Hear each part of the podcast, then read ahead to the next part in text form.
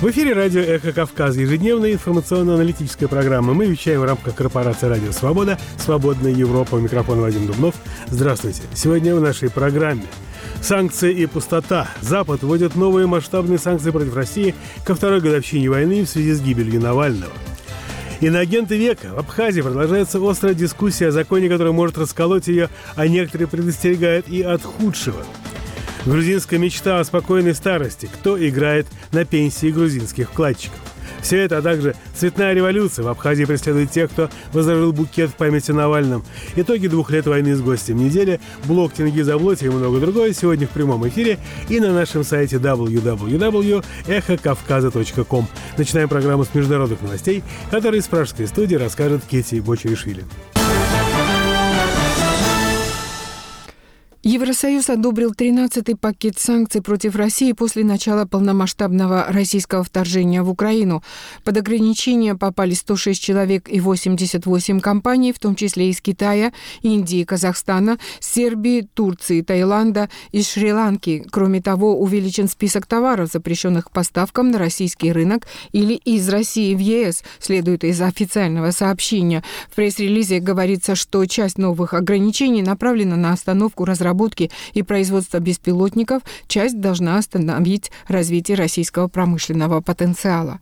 Новые ограничения, предположительно, будут введены в действие 24 февраля, в годовщину начала вторжения. Мы сохраняем единство в своей решимости остановить военную машину России и помочь Украине выиграть в ее легитимной борьбе в целях самообороны, заявил глава европейской дипломатии Жозеп Боррель. По подсчетам Евросоюза, санкционные меры против России после введения 13 15 пакета затронут более 2000 физических и юридических лиц. Министерство иностранных дел России в пятницу расширило свой черный список лиц, которым запрещен въезд в страну. По заявлению ведомства его пополнили представители официальных структур и коммерческих компаний Евросоюза, которых МИД считает ответственными за военную помощь Киеву и за так называемые недружественные шаги в отношении России. Сколько именно человек внесены в стоп-лист и кто эти люди, в заявлении МИД не уточняется. Указано лишь, что список существенно расширен. В документе сказано, что персонами нон-грата стали стали представители Совета Европы, члены законодательных собраний стран Евросоюза, участники парламентской ассамблеи ОБСЕ и ПАСЕ. А, кроме того, санкции МИД распространяются на ряд представителей евроструктур, которые, как утверждает ведомство, причастны к преследованию российских должностных лиц, за незаконные аресты и вывоз людей с украинских территорий занимаются созданием трибунала в отношении российского руководства и сбором соответствующих материалов, выступают за конфискацию российских госактивов или использование прибыли от них в интересах Украины. Расширение черного списка МИД стало ответом на принятый сегодня Евросоюзом 13-й пакет санкций против России. Следователь поставил ультиматум матери Алексея Навального, потребовав от нее в течение трех часов согласиться на тайные похороны политика без публичного прощания. Об этом сообщили соратники Навального Кира Ярмыш и Иван Жданов. Если мать Навального не согласится на это условие, то политика захоронят в колонии, заявил следователь. Она отказалась вести переговоры со Следственным комитетом, потому что у них нет полномочий решать, где и как похоронить ее сына. Она требует соблюсти закон, который обязывает следователей отдать тело в течение двух суток с момента установления причин смерти.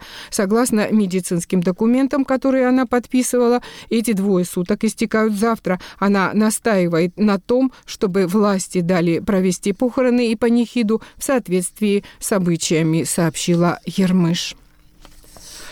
Известные люди из мира искусств и бизнеса, журналисты и общественные деятели требуют отдать тело политика Алексея Навального матери. Видео с их обращениями публикует телеграм-канал «Команда Навального». На момент публикации новости среди записавших обращения были Нобелевский лауреат Дмитрий Муратов, участница группы «Пусси Райт» Надежда Толоконникова, балетмейстер Михаил Барышников, писатель Михаил Зыгарь, историк Тамара Эйдельман, телеведущая Татьяна Лазарева, лидер группы «Машина времени» Андрей Макаревич, бизнесмен Евгений Чичваркин и другие. Отдайте тело Алексея Навального его родным. Отдайте тело Алексея Навального матери. Отдайте тело Алексея Навального его матери. И я требую выдать семье Алексея Навального тело Алексея. Тело Алексея Навального должно быть передано его матери. Я требую выдать тело Алексея Навального его родственникам. Я требую от российских властей и лично Владимира Путина немедленно отдать тело Алексея Навального его матери. Верните ей сына. Отдайте тело Навального горите в аду. Отдайте ребенка маме.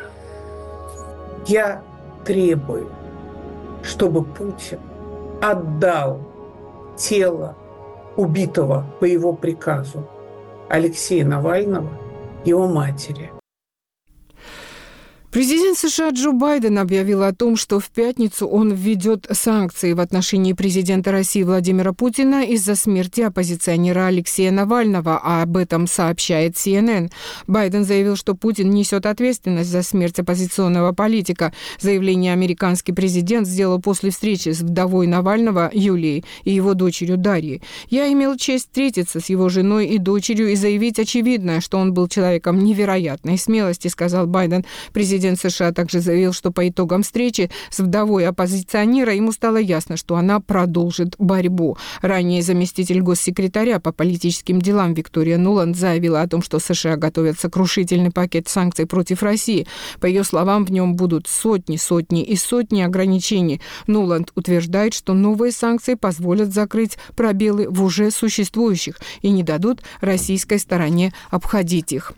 Соединенные Штаты анонсировали крупный пакет санкций против России в связи со смертью в российской колонии оппозиционного политика Алексея Навального и двухлетней войной в Украине. Спасибо. Международная новость нам рассказала Кетти Бочеришвили. Она еще вернется в студию в середине нашей программы рассказать новости Кавказа.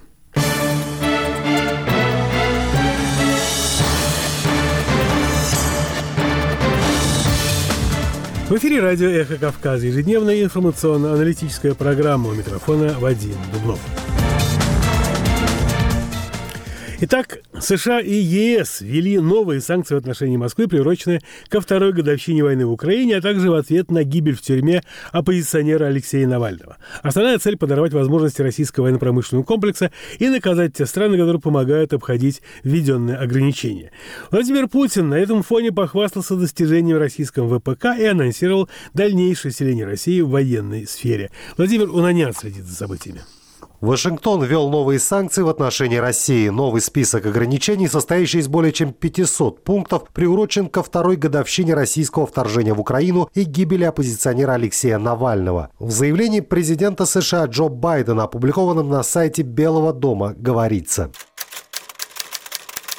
Сегодня я объявляю о более чем 500 новых санкциях против России за ее продолжающуюся завоевательную войну на Украине и за смерть Алексея Навального, который был мужественным активистом по борьбе с коррупцией и самым жестким лидером путинской оппозиции. Эти санкции будут нацелены на лиц, связанных с тюремным заключением Навального, а также на российский финансовый и оборонно-промышленный секторы, на сети закупок и лиц, уклоняющихся от санкций на нескольких континентах. Путин заплатит еще более высокую цену за свою агрессию за рубежом и репрессии внутри страны.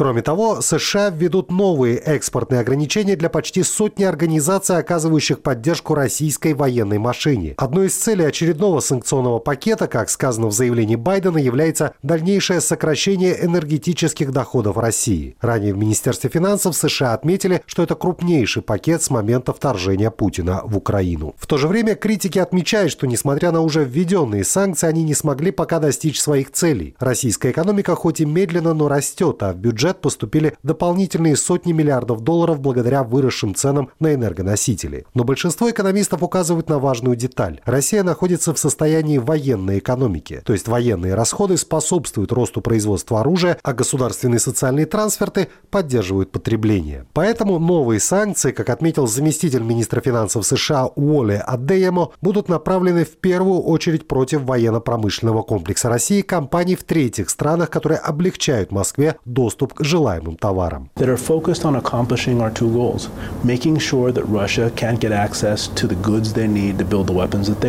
Они сосредоточены на достижении наших двух целей – гарантировать, что Россия не сможет получить доступ к товарам, которые ей нужны для создания оружия, а также замедление доступа России к доходам, которые ей необходимы для поддержки ее ВПК. Эти санкции будут направлены на военно-промышленный комплекс в России, но также и в третьих странах. Под них попадут те компании, которые помогают облегчить доступ России к товарам, которые они хотят получить.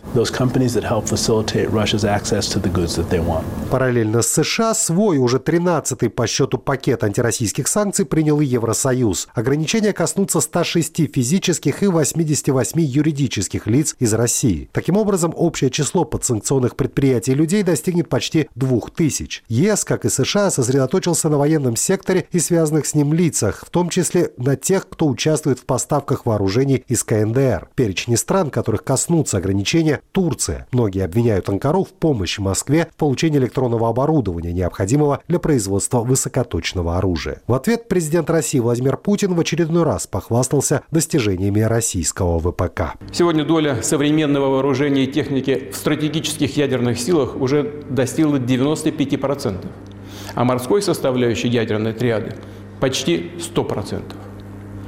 Начался серийный выпуск новых гиперзвуковых ракет «Циркон». Завершаются испытания других ударных комплексов. В декабре прошлого года в состав ВМФ вошли новые стратегические подводные лодки. Буквально на днях в Казани вооруженные силы переданы 4 ракетоносца Ту-160М. Такая работа, повторю, идет системно и последовательно.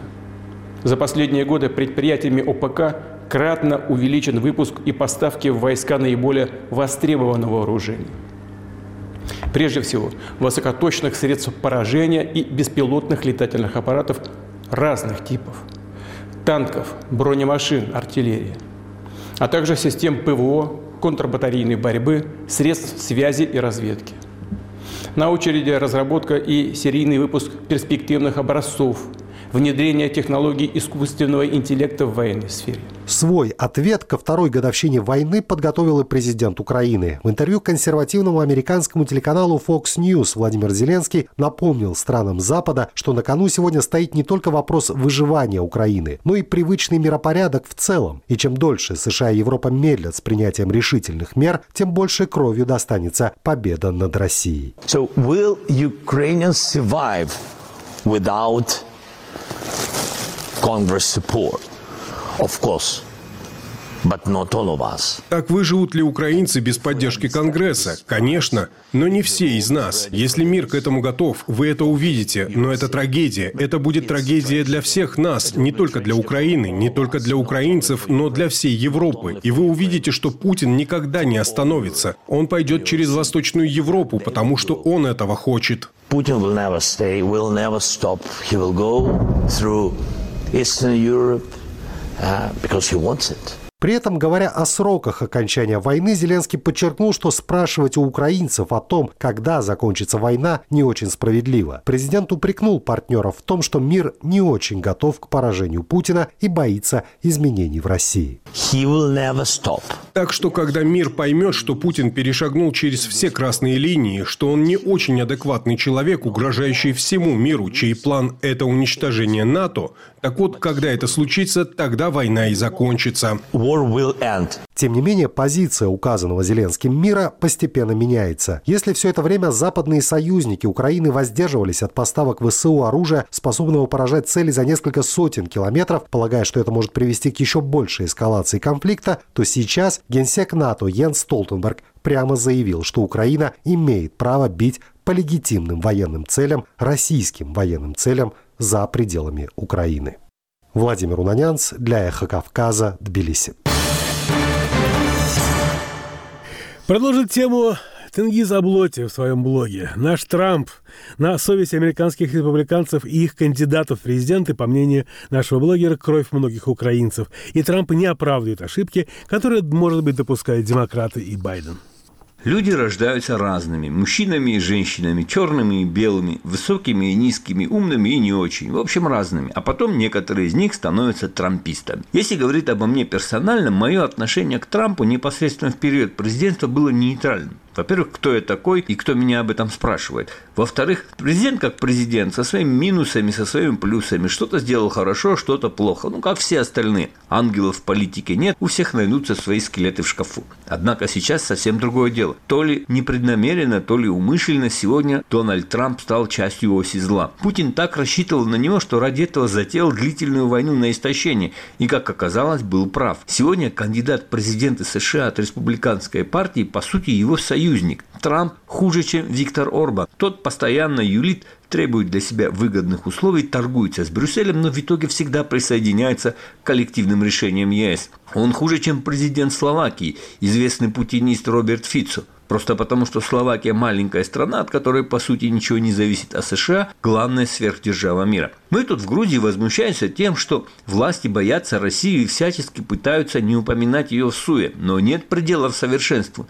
Мы дожили до времен, когда целый кандидат в президенты США стесняется упоминать Путина в негативном контексте. Это я сейчас говорю о его беззубом и позорном заявлении в отношении убийства Навального. В нем ничего не сказано про кремлевского сидельца, и практически вся ответственность за произошедшее возлагается на американских демократов. При этом из заявления вообще непонятно, что произошло. То ли Навального убило торнадо, то ли непонятно откуда взявшееся землетрясение.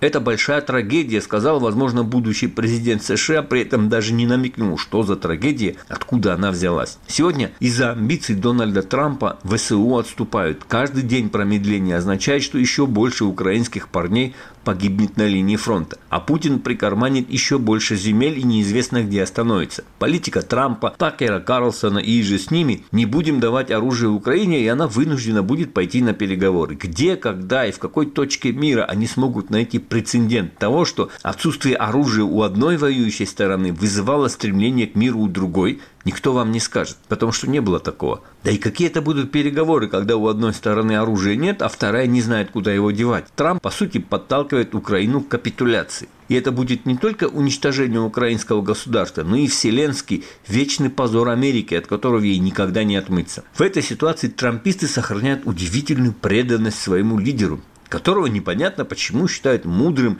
всезнающим, способный решить все мировые проблемы. Это и универсальный человек-паук, только рыжий. Почему, с какой стати где и в какой части Трамп проявил хотя бы задатки этой мудрости, история умалчивает. В последнее время я часто спорю в соцсетях с грузинскими трампистами, которые в упор не признают, что их кумир скурвился и все сваливает на Байдена. Мол, у него есть возможность продолжать поставки оружия через какие-то обходные механизмы, а он, сволочь, этого не делает. Звучит это как диалог глухих. Я им говорю, я не сторонник Байдена. Вполне признаю, что непонятно почему, но он не додает Украине вооружения. Я же не спорю с тем, что Байден может, но не делает. Признаю, готов повторить громко и внятно.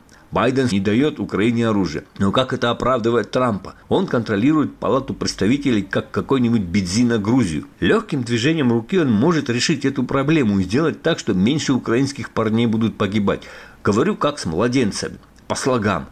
Байден не прав, и Трамп не прав. То, что не прав один, не означает, что прав второй. Иногда бывает так, что не правы оба. Вроде бы все сказал, вроде бы все понятно. В ответ Байден может и не делать, причем тут Трамп, он даже не президент. Это все демократы, а ты байденист и левак. Так, спокойно, не дергайся. Хорошо вдохнули и пошли по второму кругу. Я же не говорю, что Байден делает все, что может. Но это не оправдание для Трампа. Каждый из них не прав в отношении Украины, но не прав по-своему и на своем месте. Ну хоть и тресни, ну не доходит. Может на третий заход, может по-мигрельски написать и поймут простую мысль. Но вы можете идти и на третий круг, на четвертый и на пятый. Ответ будет один и тот же. Байден может и не делает, причем тут Трамп, он даже не президент. Это все демократы, а ты байденист и левак. А еще вам обязательно припомнят героический поступок Трампа, о котором трубят все трамписты. В Сирии он ударил по группе вагнеровцев, которые пытались отжать объект – который находился под охраной американской армии. Эпические легенды об этом ратном подвиге трамписты будут рассказывать еще лет 40. Хотя на самом деле никакого подвига не было. Вагнеровцы напали на американцев. Те связались с российским командованием в Дамаске и получили ответ. Российских солдат там нет, это наемники, можете делать с ними что хотите. И лишь после этого по легко вооруженным вагнеровцам нанесли удар. Вот и вся Сталинградская битва. Итак, про все остальные геройства Трампа.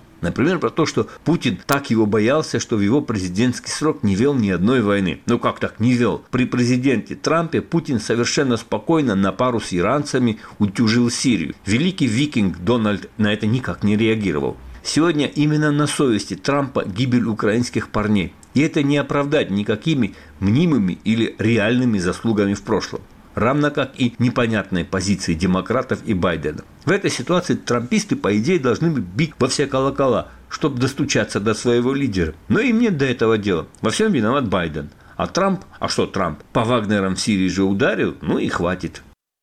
Это был блог Тенгиза о. Продолжаем нашу программу. Цветная революция. Многодетную семью в Абхазии подвергли преследованию за возложение цветов в память об Алексее Навальном к мемориалу жертвам политических репрессий. Министерство внутренних дел самопровозглашенной республики проводит доследственную проверку, законность которой сомнительна, так как в статье и ответственность за возложение цветов к памятнику не существует в законодательстве. С подробностями моя коллега Нана Плиева.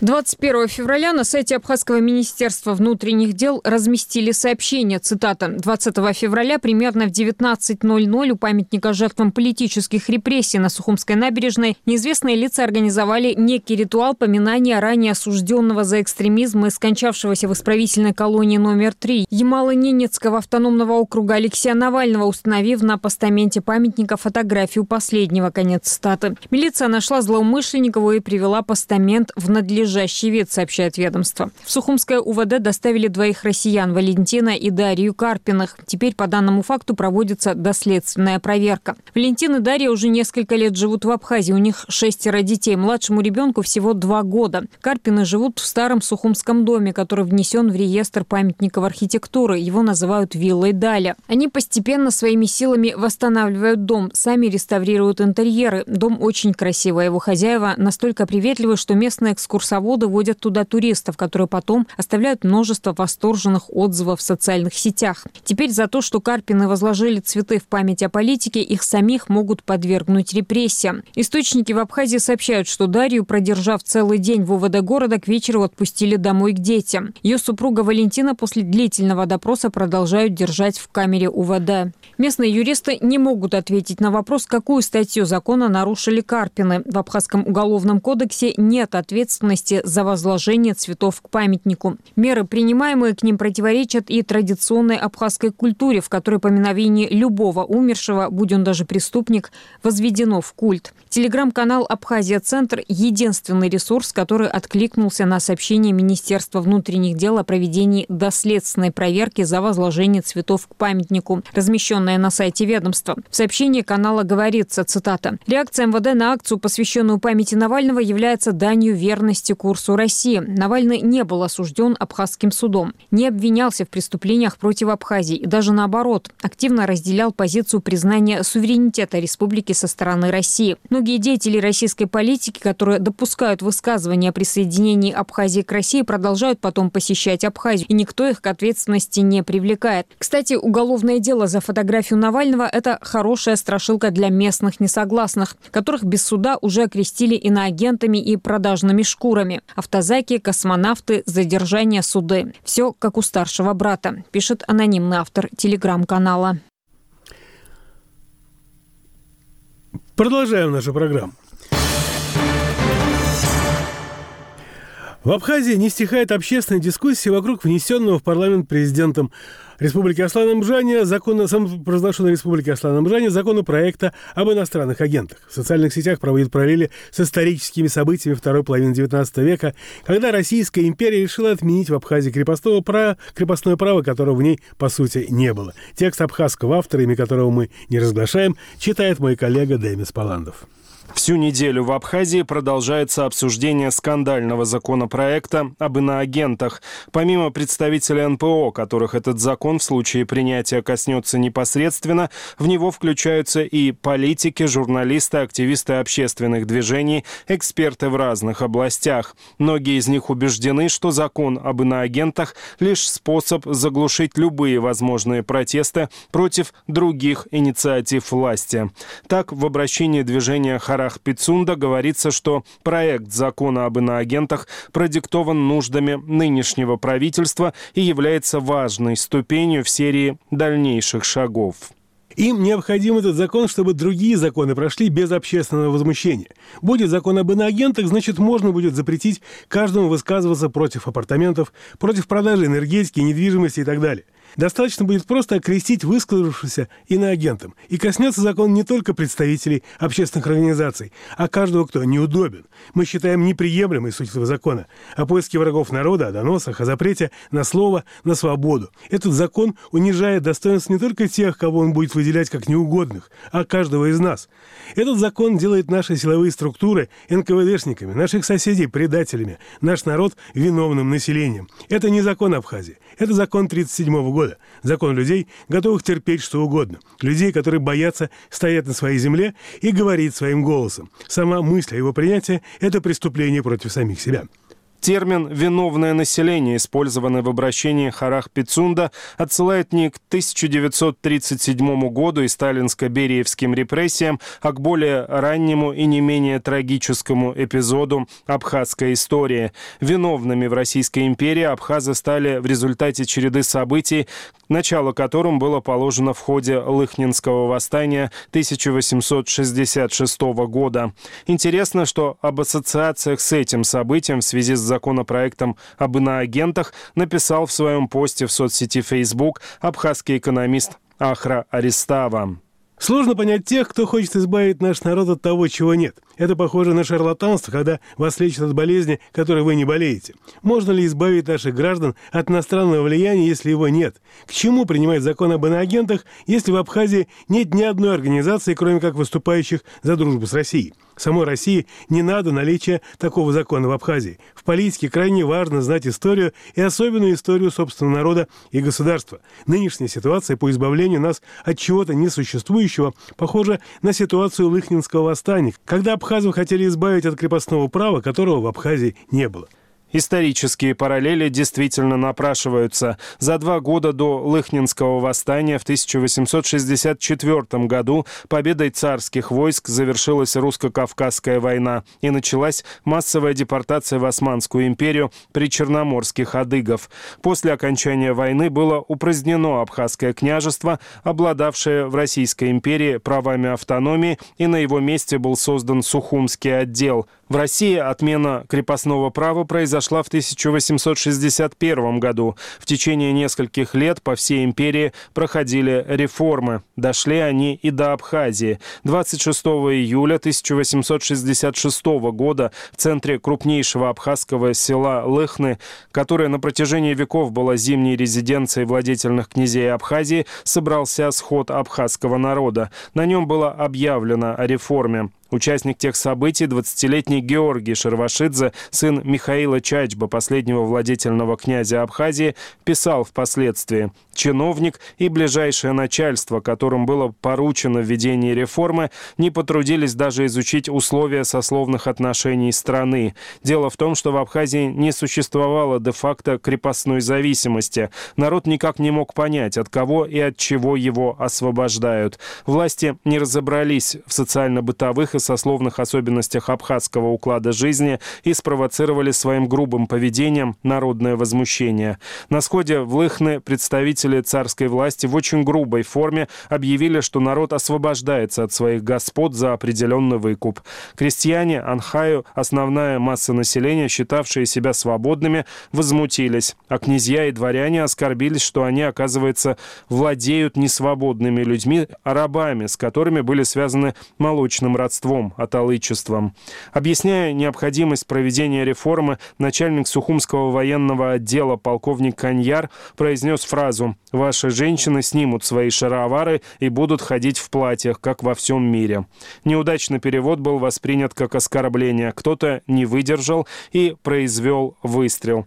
Такова принятая в абхазской историографии версия. Есть и другие о том, что восстание было спланировано и все вышеописанное было лишь поводом. Или о том, что Российская империя спровоцировала восстание, чтобы иметь повод избавиться от абхазов-мусульман. Как бы то ни было, в тот день были убиты спешно укрывшиеся во дворце владительного князя полковник Каньяр, чиновники Черепов, Измайлов, 4 офицера и 54 казака. Восстание стремительно распространилось по разным районам Абхазии. В нем приняли участие до 20 тысяч человек. 29 июля 1866 года, в самый разгар восстания, повстанцы провозгласили Георгия Шервашидзе владетельным князем Абхазии. Попытка реставрации княжества не увенчалась успехом. После подавления восстания многие его участники, в том числе Георгий Шарвашидзе, были высланы из Абхазии. Особо ярых зачинщиков, среди которых были дворяне Маан, показательно расстреляли на Лыхнинской площади. Абхазское население было полностью разоружено. Под угрозой высылки был введен запрет на ношение огнестрельного оружия. В марте 1867 года началась депортация в Османскую империю. Всего было выселено до 20 тысяч абхазов. После восстания в Абхазии еще долго было неспокойно. Собственно, виновным населением абхазы стали в ходе русско-турецкой войны 1877-78 годов. В 1877 году махаджирство абхазского населения в Турцию достигло пика. Абхазию покинули еще 50 тысяч абхазов. Всем абхазам, за исключением некоторых представителей аристократии, было запрещено селиться вблизи побережья и в городах. Текст абхазского автора читал Демис Паландов.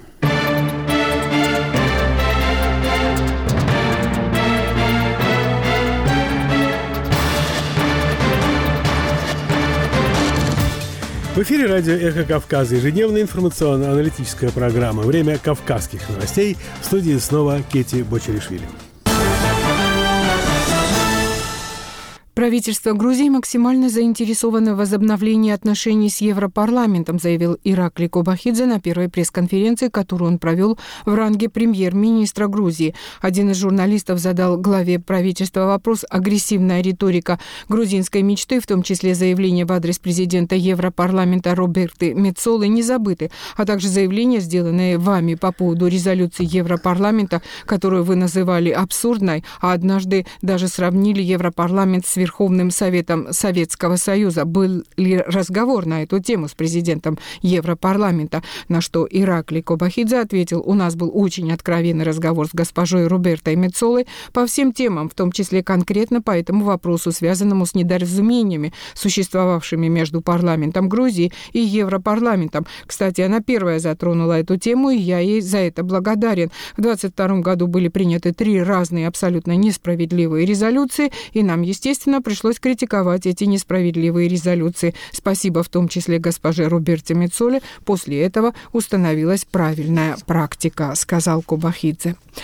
Глава МИД самопрозглашенной республики Абхазия Инал Артинба заявил, что Государственный департамент США, Агентство США по международному развитию и Европейский Союз – субъекты агрессивной изоляции Абхазии. Все эти структуры каждый день блокируют наши контакты, поэтому взаимодействие с этими структурами является весьма нежелательным. По крайней мере, уже точно нужно обратить самое пристальное внимание на взаимодействие с этими структурами. Самая главная задача, которую они ставят, заключается в сокращении так называемого пагубного влияния Кремля в Абхазии в деоккупации Абхазии.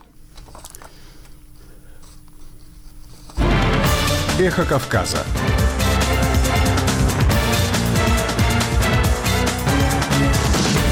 Репортажи, экспертные оценки. Социальные и культурные новости. Из Тбилиси, Сухуми, Цхинвали. Наш адрес в интернете – эхокавказа.ком Эхо Кавказа. В эфире радио «Эхо Кавказа». У микрофона Вадим Дубнов. Продолжаем нашу информационно-аналитическую программу. В ходе ежегодного доклада руководителя Нацбанка власть и оппозиция Грузии вступили в жаркую дискуссию по вопросу, который был затронут накануне премьер-министром. Совместным решением Нацбанка, правительства и Либерти Банк снижаются процентные ставки по займам для пенсионеров. Оппозиция увидела в этом предвыборный популизм и попытку уйти от обвинений в коррупции. За интригой следит Ираклий Рагвелидзе. Либерти Банк снизит на 4% кредитной ставки для более чем 150 тысяч пенсионеров, объявил накануне глава правительства Иракли Кубахидзе. Целью Кабмина было облегчение нагрузки для пенсионеров.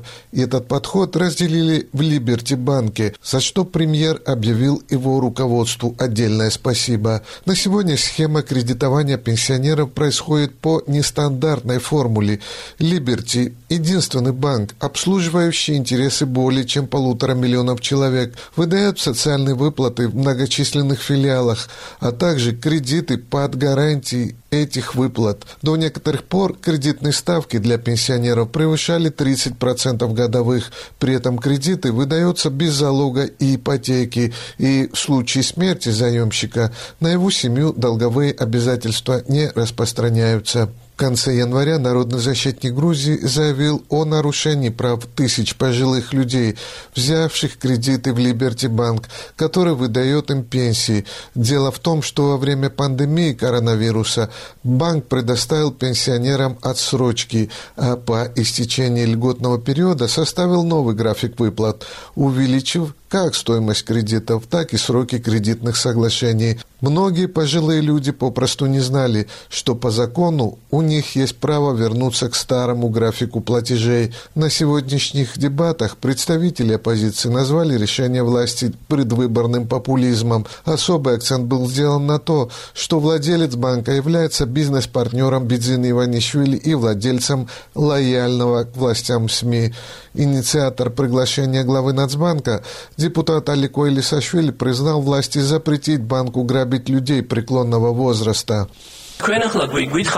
Почему правительство максимально благоволит банку? Пока в парламенте не был оформлен запрос, ни одна встреча с премьер-министром по этой теме не проводилась. Это связано с тем, что владельцем Либерти является Ираклий Рухадзе, который одновременно является владельцем телекомпании Меди, одной из главных идейно-пропагандистских рупоров грузинской мечты. Вы настолько не хотите обидеть Ираклия Рухадзе, что закрываете глаза на грабеж тысяч пенсионеров?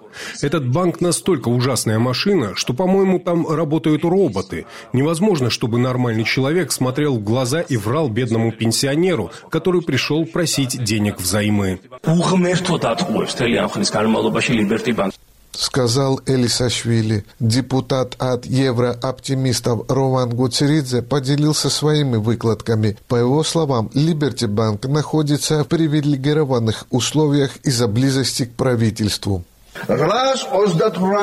838 тысяч пенсионеров имеют счета в Либерти и лишены возможности получать пенсию в другом банке. Кроме того, 182 тысячи лиц с ограниченными возможностями и 647 тысяч человек, получателей социальной помощи, все клиенты этого банка. 5,5 миллиардов лари ежегодно направляется на эти цели из бюджета, и это сделано для одного банка. Теперь о пенсионной схеме. Она беспроигрышная. Банк выдает ее под баснословные проценты, значительно превышающие ставки на рынке, беря под гарантии будущую пенсию. И эти 26% также являются фикцией, так как в договорах четко указано, что эффективная ставка составляет 29%. Мы же забыли про комиссию. В чем дело, госпожа Натья? Вы пролили крокодиловы слезы из-за заботы о пенсионерах. Если бы не запрос, если бы не Алеко или Сашвили, если бы не остальные, те, кто сегодня вызвал президента Нацбанка, этот вопрос оставался бы нерешенным еще 10 лет. Обратился депутат к главе Нацбанка. В свою очередь, лидер стратегии Агма Шинебели призвал власти списать долговые обязательства пенсионеров, которые были жертвой манипуляций последние 10 лет. Это ничего не значит. Всем пенсионерам придется выплатить в 4 раза больше денег, чем они взяли в долг за 4 года. Нам нужен быстрый экономический рост, инвестиции, чтобы пенсионеру не приходилось выбирать между медициной и едой. Не нужно было брать пенсионный кредит. Давайте раз и навсегда спишем эти пенсионные кредиты, выданные на теневых условиях, и пенсионеру больше не придется платить по 70-90 лари каждый месяц. Ни в коем случае нельзя считать успехом то, что сегодня считает таковым шайка разбойников. В 2023 году банки получили 3 миллиарда прибыли, а пенсионерам придется выплатить еще 26% по пенсионным кредитам. Заявил Вашадзе. В свою очередь, вице-спикер парламента Арчил Талаквадзе напомнил оппозиции, что именно в годы правления грузинской мечты пенсии выросли в четыре раза, со 100 лари до 415. Уважаемые пенсионеры, уважаемые сограждане, вам больше не нужно слушать обещания оппозиции, ведь ваши пенсии будут увеличиваться с каждым годом. Пообещал Талаквадзе. Точку под дебатами подвела временный президент Нацбанка Натя Турнова, которая призвала политиков быть более ответственными и предоставлять правильную информацию пенсионерам и их семьям, не играя на их эмоциях. Пенсионные кредиты не являются главным доходом Liberty Bank. Они составляют не более 12% их портфеля. Что касается реальной кредитной ставки, да, она не является фиксированной и может варьироваться в соответствии со специальной формулой. Хочу сказать, что согласно расчетам, это минимальная маржа, так как этот портфель с высокой степенью риска, исходя из возраста заемщиков. Добавьте к этому то, что для работы с пенсионерами требуется множество филиалов, что увеличивает расходы. Этот портфель является самым затратным среди других. В целом, как пообещала Натя Турнова, Нацбанк и дальше продолжит интенсивно работать с Либерти Банком над деталями этого соглашения, в том числе по срокам снижения кредитных ставок. Из Тбилиси Иракли Урагвелидзе специально для «Эхо Кавказа». Грузии еще раз подтвердилось то, что никакой демократии не существует вообще. Вообще не понимаю, почему они говорят от лица народа. Нам еще революции не хватало. Дураки они. Первый раз в жизни я не иду на выборы. Кого выбирать даже не знаем. За кем ходить не знаем. Никто не оправдал за все это время себя. Миллионы тратят на предвыборные кампании. Когда это закончится, черт побери. Сегодня интересует вас судьба любого человека. Вернитесь к народу душа. Я приму того, кого пошлет Господь Бог. Кого мы достойны, того и примем. Мое личное мнение нет достойного. Все решают деньги, и люди продают свои голоса.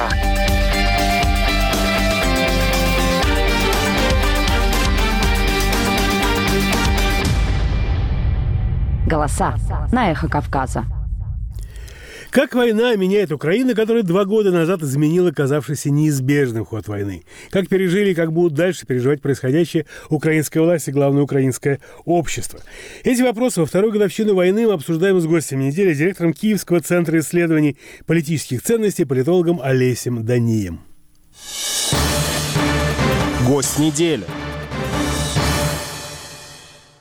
Олеся, что тебя удивило в стране, в людях, как они изменились? Честно говоря, меня ничего не удивляет. Можно говорить просто о тенденциях. Многих удивила готовность Украины бороться два года назад и в Европе, и, очевидно, в России, потому что Россия, в первую очередь, не была готова к такому отпору. Украинцев способность к действиям, к борьбе, она проявлялась столетиями. В чем проблема была всегда? Это в системности. Недаром еще Костомаров в своей работе «Две русские народности». Он создавал миф об украинцах, тогда еще называл их э, южнорусами. И все положительные моменты были там э, определены, э, все отличия от русских и от поляков. Кроме одного момента. Он считал, что у украинцев проблемы с государственной деятельностью. Как э, государствообразующую силу Костомаров украинцев ну, на тот момент не рассматривал, как неудивительно. То есть он считал, что это минус. То, что украинцы смогли воссоздать в 1991 году государство, это одно из уникальных событий в Европе. А вот строение государства как система. А система — это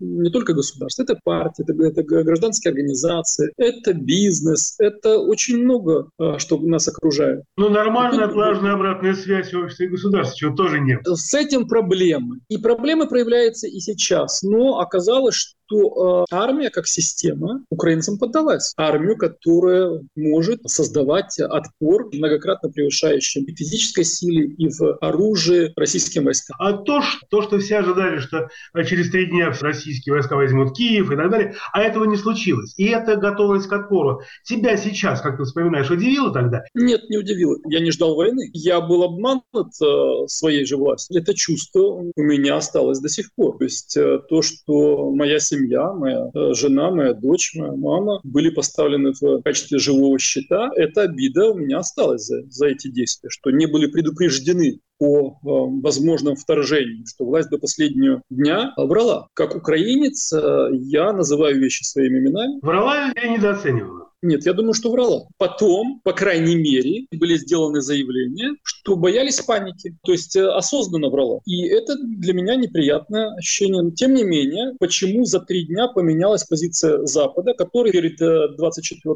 э, февраля сдал э, Украину. То есть выведение посольств я расцениваю как согласие на оккупацию Киева. Это означало, что было согласие на разделение Украины, кроме Западной Украины, было согласие на оккупацию, оккупацию Украины. И за три дня оказалось, что Э, готовы к сопротивлению три, три составляющие. Власть украинская, то есть она оказалась готова к сопротивлению. Она была не готова к подготовке отпора, но к сопротивлению оказалась готова армия украинская, которая, по мнению российских военачальников и политиков, должна была сдаться в первые же минуты, оказалась готова к отпору. И украинское общество, которое массово э, пошли записываться добровольство военкоматы и массово взяли э, оружие там, где власть была готова передать на руки населению. Вот эти три составляющие за три дня поменяли отношения Запада, который после этих трех дней борьбы стал готовый к э, поддержке. Мнение Запада тоже было не статично. Если мы можем рассматривать на протяжении двух лет его изменения, то можно говорить о нескольких пластах. То есть первые три дня, первый месяц, когда была только гуманитарная помощь и э,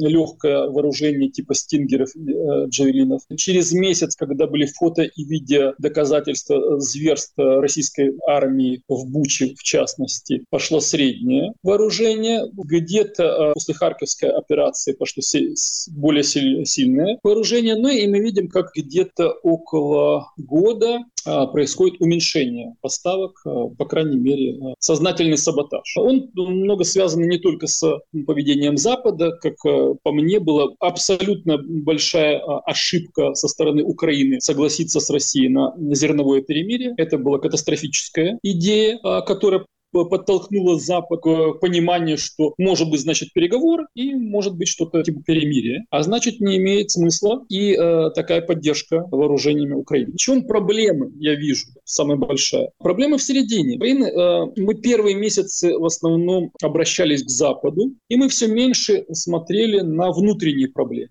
А во время всех войн, особенно затяжных войн, все страны и народы, они входят в контакт и делятся между собой навыками, тактикой, то есть происходит взаимообмен. Неудивительно, например, что украинское казачество имело военную терминологию во многом тюркского происхождения от тех татар, с которыми оно боролось, крымских татар, э, перенято от э, тюркских э, народов. А сейчас мы видим, что, например, Россия технологически берет те вещи, которые сначала были в украинском приоритете. Ну, например, дроны вначале более широко применяла украинская армия, теперь, теперь российская.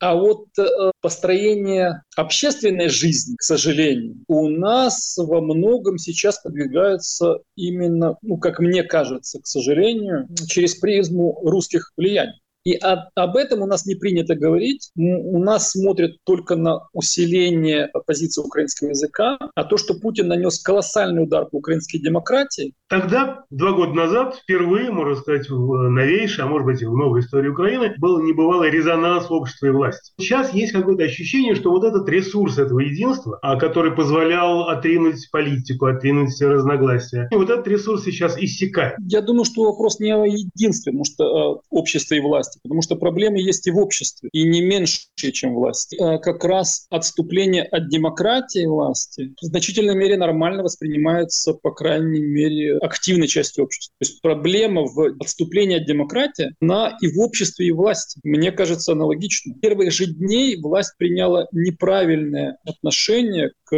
и к обществу, а общество к этому э, это восприняло абсолютно неадекватно, то есть э, согласилось с этим. Что я имею в виду? Мне кажется, что катастрофически э, неправильное сразу же было решение, которое задало тон о закрытии государственной границы да, для мужчин. Почему вот такое, казалось бы, ну, незначительное решение, оно стало триггером для всех ну, подальших действий власти? Те дни, когда большинство воен, военкоматов было просто переполнено от э, очередей мужчин, которые записываются добровольцем, власть принимает решение о закрытии границ. То, то есть означает недоверие к обществу и означает, что подход власти к наполнению армии будет репрессивным, а не мотивационно. Во время Второй мировой войны э, советская э, армия потеряла начально ну, там, порядка двух миллионов человек пленными. И для того, для того, чтобы остановить процесс сдачи в плен, Сталин, советская власть, вернее, в силу репрессий к родственникам тех, кто э, сдался в плен, заградотряды. То есть я к чему? Что репрессии, они только может, ими можно изменить ситуацию, потому что два подхода к наполнению армии. Мотивационный и репрессивный. Но тогда их необходимо усиливать. Какая была альтернатива? Альтернатива в, той, в том состоянии государства, в котором Украина встретила войну? Абсолютно, потому что мотивационный потенциал колоссальный. Многих не брали, в, ну, не брали через там, болезни, через военкомат. Я, например, тоже пошел записываться с добровольцем 2 марта, но таких было много. То есть мотивационный потенциал был колоссальный. Но его, конечно же, может не э, хватить, если оценивать демографический ресурс. И тут, опять-таки, есть проблема непонимания власти. То есть э, недостаточно э, ума, недостаточно квалификации. Что я имею в виду? Власть не была готова к долгосрочной э, войне ментально. То есть это же не только Арестович с его двумя-тремя неделями, но и э, другие руководители, которые обещали войну за полгода, за несколько месяцев, пить кофе в э, Ялте набережной через полгода. И так, когда я год назад сказал, что войне приблизительно, приблизительно 15 лет, исходя из жизненного цикла Путина, то меня даже э, э, друзья не очень понимают. А я исходил из того, что пока живой Путин, как минимум пока живой Путин, война будет э, продолжаться.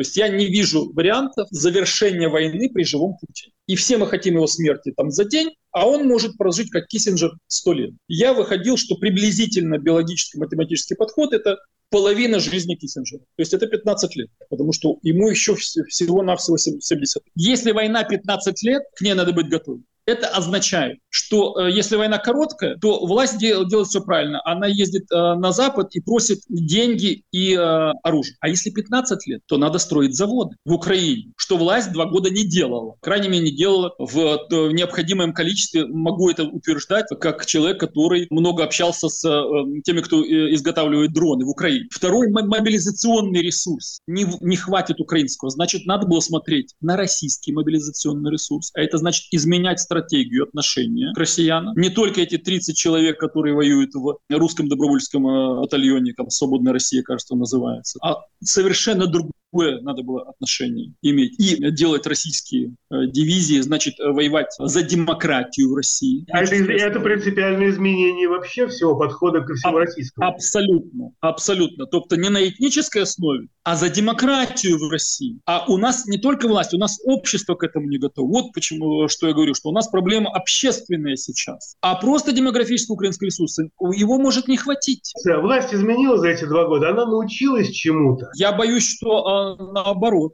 То есть она идет от обратного, потому что, опять-таки, власть захотела быть вечной. И это тоже вопрос, который я уже год поднимаю. О том, что если, если опять-таки, война в долгую, в 15, 15 лет, а не полгода, значит, надо думать о выборах. Почему я говорю, что Путин нанес удар по демократии? Демократия, она предполагает еще выборный процесс. То есть чем мы отличались, э, отличались от России в лучший способ. Да? То есть у нас была выборность власти, и у нас была инклюзивность общества большая, чем чем в России. И вот эти две вещи мы, мы сейчас утрачиваем. Они от нас уходят. Тебе возразят, а чего ты хотел во время войны? Во время войны, которая на самом деле идет, идет гораздо более удачно, чем многие ожидали. Да, это, и э, я понимаю, что есть объективные предпосылки и к усилению агрессии внутренней в обществе, и к тому, что э, власть, э, по крайней мере, прикрываясь военным положением, она не готова к выборам, ну и общество в значительной мере, как показывает социология, не готово к выборам. Поэтому Поэтому я говорю, что удар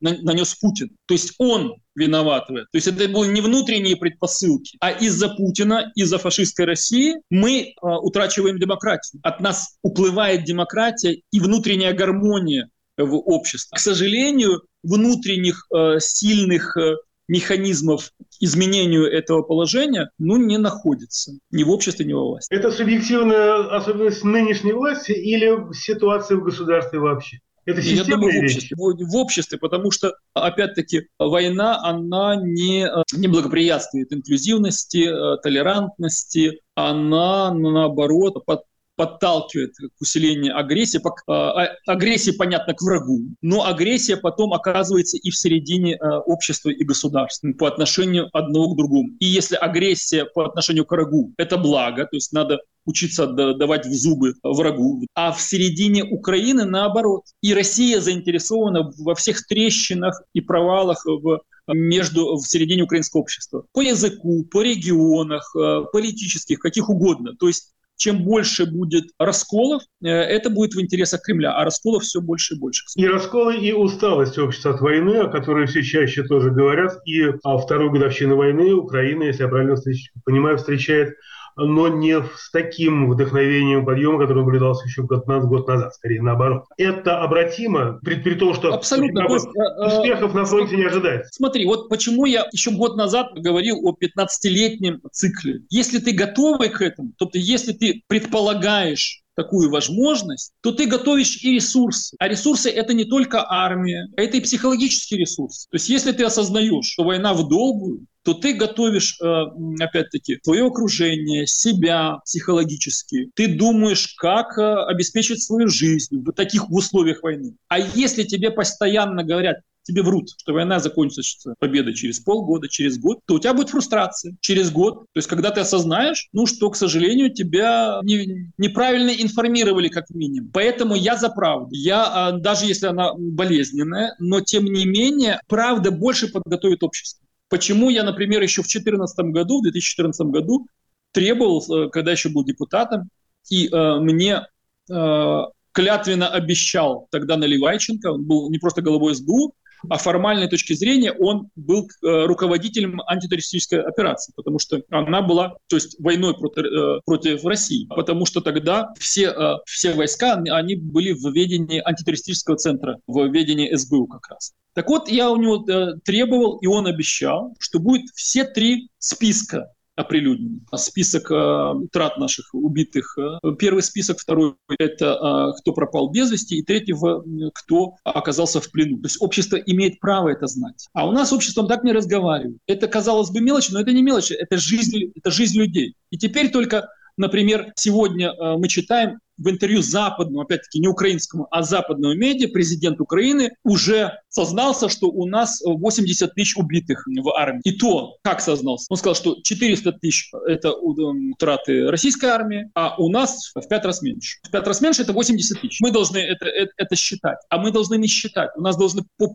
каждому фамилии знать этих людей. Должна быть честность по отношению э, к обществу, к, к семьям Э, тех, кто отдал э, своих мужей или э, отцов на войну. К сожалению, вот такой честности нет. И это опять-таки вот это, это русское влияние. А вот оно и из-под мы, мы теряем, мы теряем основы демократии, которыми мы гордились. Это очень неприятно. То есть это, это, это проблема. Мы говорим о войне в долгую. Но есть ли понимание и у власти, и у общества, что надо на ходу перестраиваться? То есть, в общем, как бы а все равно перестраиваться придется. Но готова ли власть возглавить это перестраивание, а, а общество пойти за ним снова также в том же резонансе, а, в котором это было два года назад? Или это уже утеряно? Альтернативы власти нет. Когда я критикую власть, я осознаю, что мы не можем, э, в отличие от мирного времени, выводить людей на митинги, демонстрации, и мы можем критикой лишь попытаться влиять на нее, надеясь изменить ее модель э, поведения. Но это очень э, проходит ну, достаточно туго, потому что, опять-таки, политики нет сейчас, то есть она объективно стала жертвой этой войны. И политической критики а, нет, она уменьшена в разы. Медийный ресурс, он тоже объективно монополиз, монополизированный, поэтому возможности влиять на власть не так-то много. Сейчас возможности влиять на власть, они сконцентрированы в основном на Западе а не в украинском обществе. Поэтому мы доносим свои идеи очень часто на Запад вначале, используя наши возможности медийные, дипломатические, политические, и потом уже опосредственно через Запад на украинскую власть. Это раз. Потому что от Запада украинская власть больше зависит теперь, чем от этого объектива. Вторая проблема — это само общество. В обществе, опять-таки, нету дискуссии. Объективно она умерла э, в значительной мере через, э, опять-таки, из-за нападения России. И поэтому свои мысли доносить к обществу тоже, тоже проблематично. И общество э, пока еще не готово к переоформлению. Я говорю э, даже, даже не к переоформлению, к переосознанию. То есть оно, оно сейчас в моменте ожидания. Ожидание э, – это как от варягов. То есть кто-то э, извне должен дать идеи.